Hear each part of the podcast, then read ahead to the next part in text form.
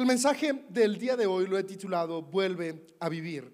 Y está centrado en uno de los relatos que están en el libro de Ezequiel y es una visión que tiene Ezequiel que llega para una nación en un momento de desesperanza para recordarles que los momentos difíciles, que los momentos que parecen ruinas donde ya todo se acabó, no son el final.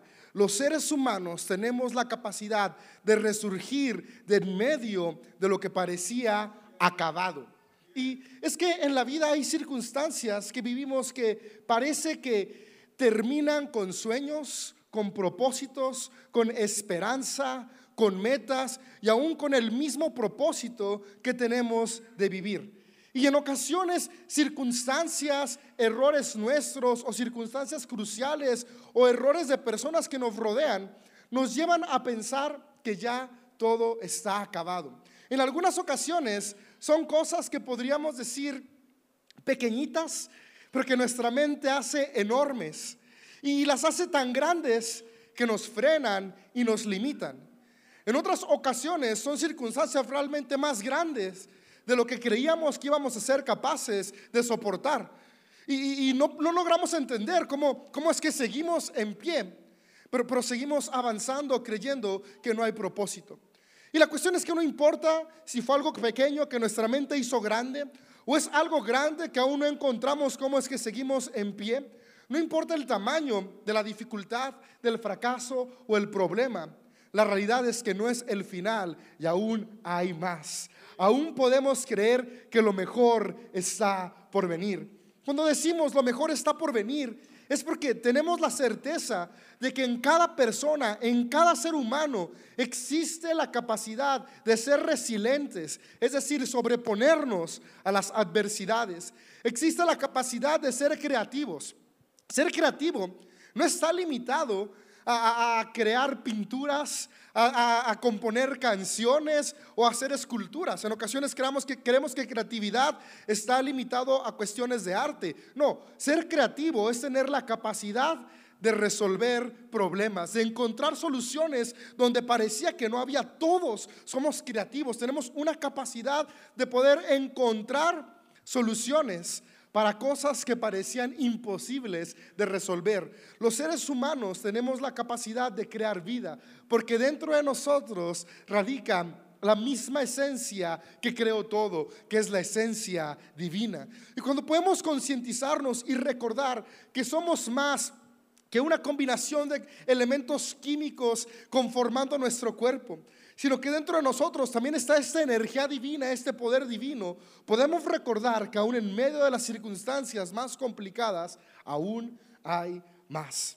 Y una de esas cosas que creo que son chiquitas, pero mi mente hace grande, y que es una temporada que atravieso cada año en los últimos casi cinco años, es una crisis existencial que me da un par de meses antes de cumplir años. En un mes cumplo años, así que estoy en esa crisis. Y esa crisis existencial me empezó poquito antes de llegar a los 30. Voy a cumplir 34 el próximo mes. Y fue esta onda donde te das cuenta que ya eres grande y no llegaste a donde cuando eras niño y adolescente pensabas que ibas a ser cuando fueras grande. No sé si a alguien también le pasó. De niños o adolescentes siempre decimos, cuando sea grande voy a ser X, Y o Z. Cuando sea grande voy a vivir de tal manera. Cuando sea grande voy a tener esto, esto y aquello. Y llega un momento en el que te das cuenta que ya eres grande, que ya no eres niño. Yo trabajo con pacientes todos los días atiendo a personas de todas las edades en el negocio de rayos X que tengo. Y hay ocasiones que atiendo a personas de 30 años, 29 años y, y ya me refiero a ellos como señor o señora. Y de repente me cae el 20 que soy más grande que ellos. Y digo, ah, yo me siento joven, pero cuando veo a gente de mi edad o un poquito más chica que yo, me doy cuenta que ya es una juventud que, está más en el corazón que en el cuerpo. Ahora, no, no, me refiero a que estoy viejo tampoco, no, soy eh, en la edad mediana, pero, pero me refiero a que ya no soy adolescente, de repente como que en mi mente me pasa que todavía me veo como los modelos de HM, con poquito peso más, pero, pero así, ¿no? Eh, pero me doy cuenta que no, ya hay entradas, ya estoy alcanzando a mi papá. Y, ya hay arrugas. Este año dije, este año yo creo que me voy a regalar Botox. para mi cumpleaños, para las patas de gallo. Ya, ya, se nota el desgaste físico, pero, pero no solo eso. Eh, la, crisis no es por las arrugas. El Botox soluciona eso. La, la crisis es porque me doy cuenta de que hay ciertos sueños y metas que tenía que no ha alcanzado. Y en ocasiones pienso que ya todo está terminado. Es como de, no alcancé a cumplir esas metas, esos sueños, ya todo se acabó. Y, hay días donde me siento triste, deprimido y como de, ok, pues ya, vamos simplemente a darle a la vida. No, no alcancé este sueño, no alcancé esta meta, ya todo se acabó. Pero la realidad es que nada se ha acabado. Mientras tenemos vida, podemos seguir avanzando. Y este es uno de esos problemas chiquitos que la mente hace grandes. Porque solamente están aquí. Y una realidad es que la mayoría de las cosas que nos frenan son estas cuestiones que nuestra mente nos juega chueco. De hecho, nos frenan más circunstancias pequeñas que nuestra mente hace grandes, que ni circunstancias realmente complicadas donde seguimos avanzando. es asombroso cómo, cómo hay circunstancias cruciales la gente se levanta y, sigue avanzando en la vida. Y uno se queda como ¿cómo le hacen? Y, de cosas pequeñitas nos ahogamos en un vaso de agua. Sin embargo, algo increíble es que Jesús vino a recordarnos que, que tú y yo no podemos tener control de lo que pasa a nuestro alrededor, pero sí podemos tener control de lo que pasa acá. Tú y yo no podemos tener control de lo que las otras personas hacen, pero sí podemos tener control de lo que tú y yo hacemos.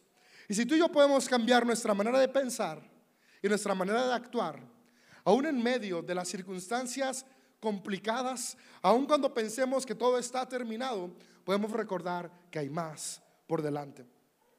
Y ah, como te digo, hay circunstancias que pueden ser solamente cosas de nuestra mente, o pueden ser circunstancias que realmente estés atravesando difíciles, como alguna ruptura de matrimonio, la pérdida de algún ser querido, el fracaso de algún negocio, alguna enfermedad física, alguna circunstancia crucial donde realmente piensas que ya todo está frenado. Aún para esas circunstancias que son complicadas y parecen no tener, perdón, un, un buen final, quiero decirte que cada ser humano tenemos la capacidad aún de eso, sobreponernos y seguir avanzando. No solamente para existir, sino para experimentar una vida plena y abundante, aún en medio de la incertidumbre y aún en medio de la desesperanza. Y el pasaje de Ezequiel 37 dice lo siguiente, y, vamos a ver algunos principios que son muy recurrentes, porque los autores de los textos espirituales que conforman la Biblia eh, hablan generalmente de, de esta invitación de cambiar nuestra manera de pensar para cambiar nuestra manera de actuar pero que desde diferentes perspectivas nos animan para diferentes épocas de nuestra vida. Y lo que dice es lo siguiente. Dice, el Señor puso su mano sobre mí y fui llevado por el Espíritu del Señor hasta un valle que estaba lleno de huesos.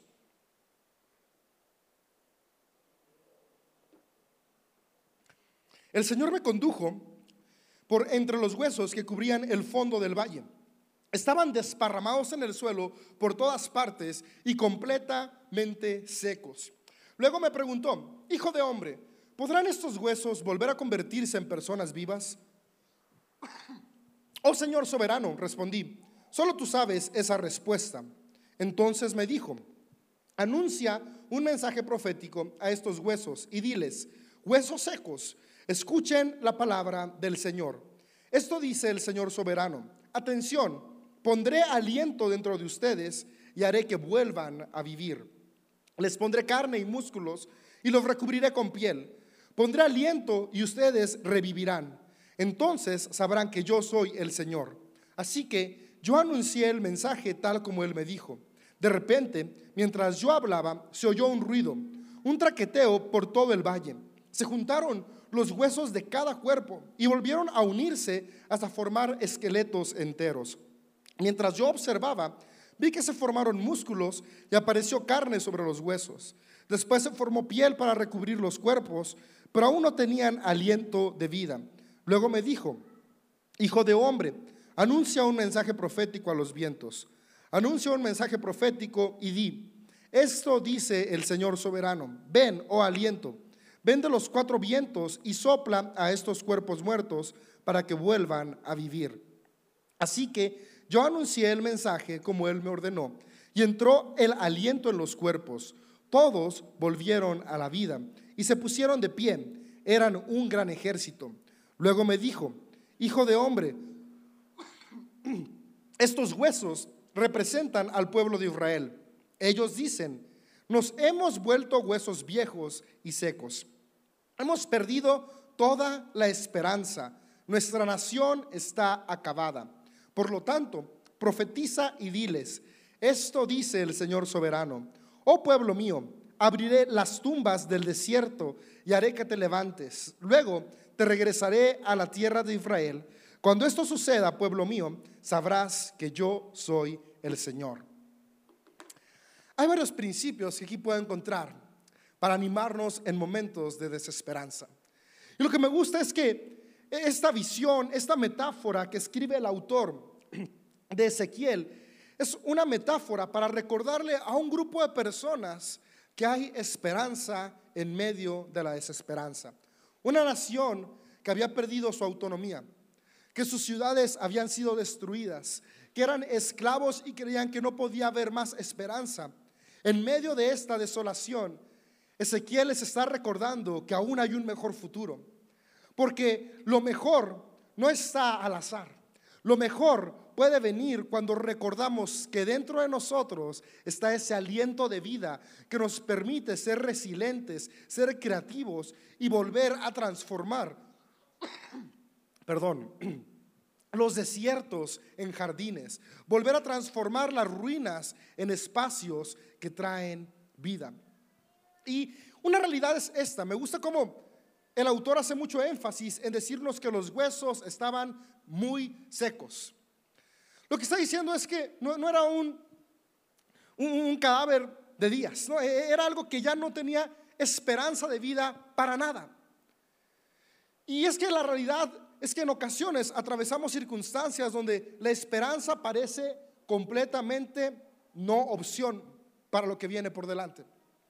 Pérdidas, rupturas, circunstancias cruciales donde, donde decimos, de esta sí no me vuelvo a levantar. Donde sentimos que todo ya está seco y marchito. Sin embargo, aún en medio de esas circunstancias, quiero decirte, amigo, amiga, tenemos la capacidad de volvernos a levantar. Me gusta cómo en esta metáfora le dice la voz divina a Ezequiel, oye, ¿tú crees que esto puede volver a vivir? me gusta la respuesta de Ezequiel. La respuesta de Ezequiel no es una respuesta lógica, es una respuesta en la cual hay confianza y esperanza de que lo imposible puede pasar.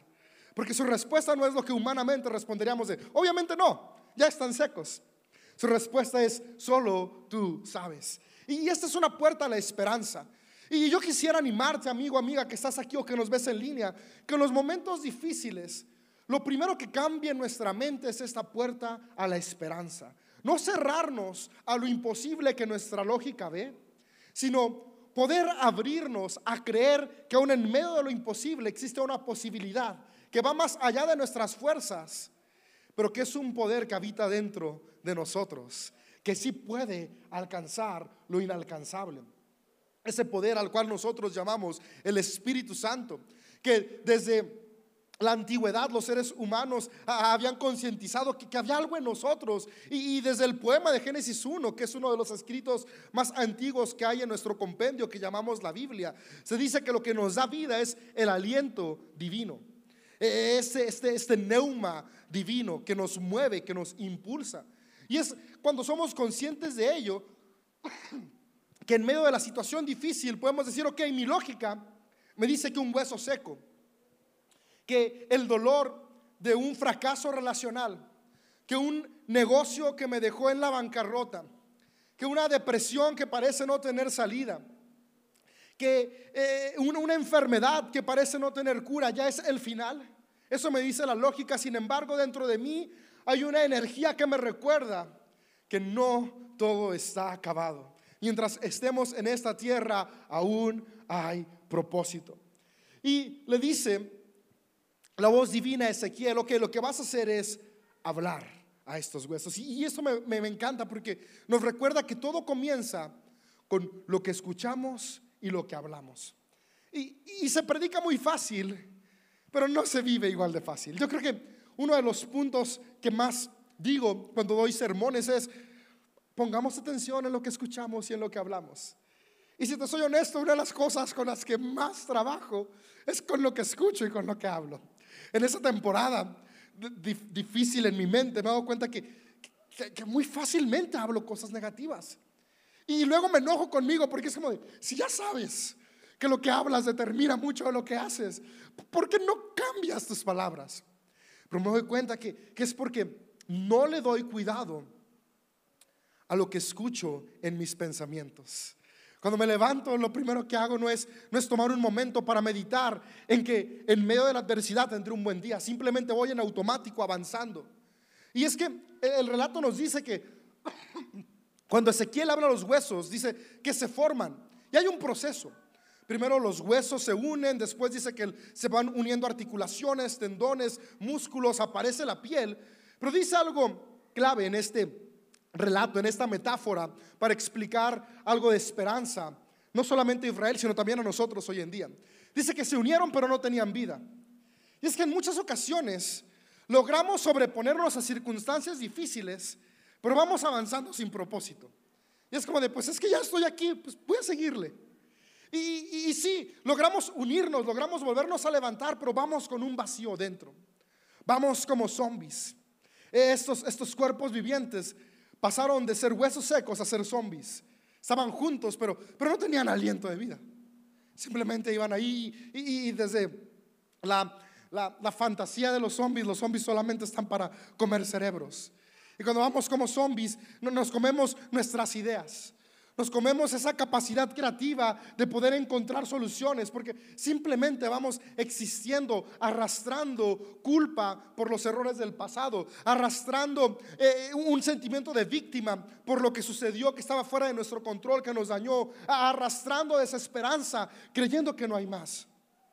Pero el, el autor de este pasaje nos dice que una vez que estaban juntos, le dice, la voz divina, Ezequiel, ok, ya están unidos, pero prosigue algo más. Hace falta que, que mi aliento esté dentro de ellos. Dice que sopla un viento y una vez que el viento sopla, viene el aliento divino sobre estos cuerpos y cobran vida. Dice, vuelven a vivir.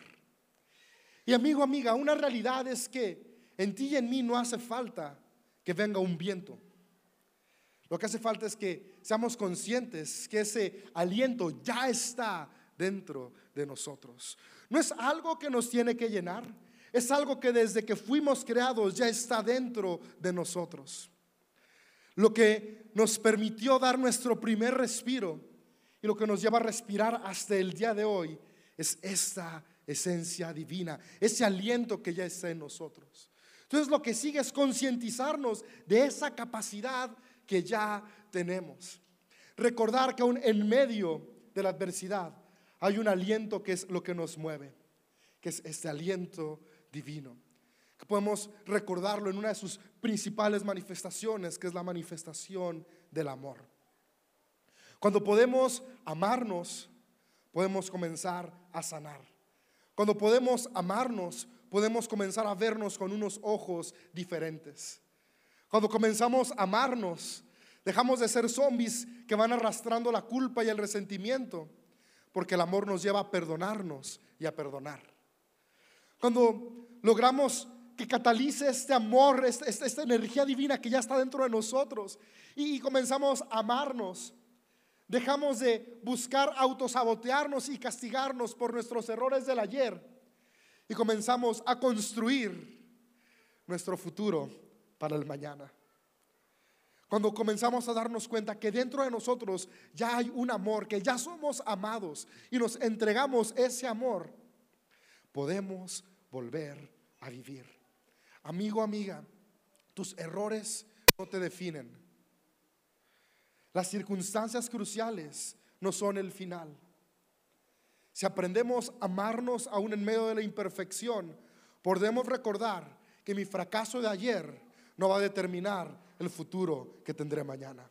El fracaso de ayer me enseña que hoy tengo que responsabilizarme y cambiar mis acciones para tener un mejor mañana.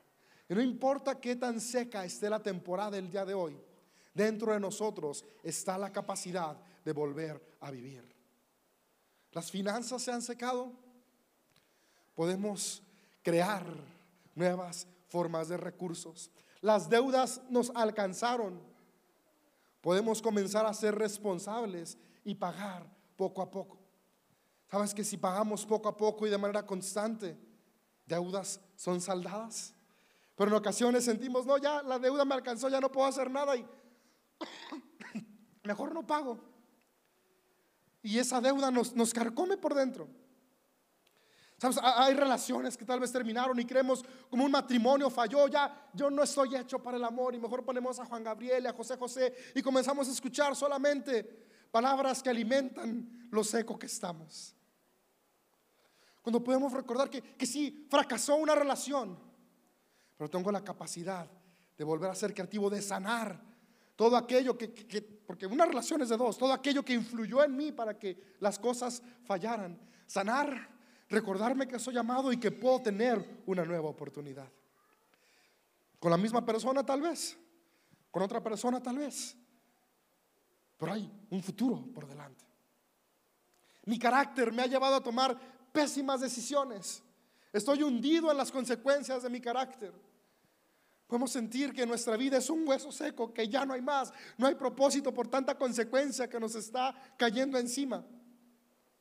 Podemos recordar aún en medio de las consecuencias. Hoy puedo recordar que hay un aliento divino en mí que me lleva a amarme, a responsabilizarme, para cambiar y mañana tener un mejor futuro. Me equivoqué ayer, no tengo por qué volverme a equivocar mañana. Pero todo comienza cambiando mi mentalidad. ¿Qué voy a estar diciéndole a mis circunstancias? ¿Sabes?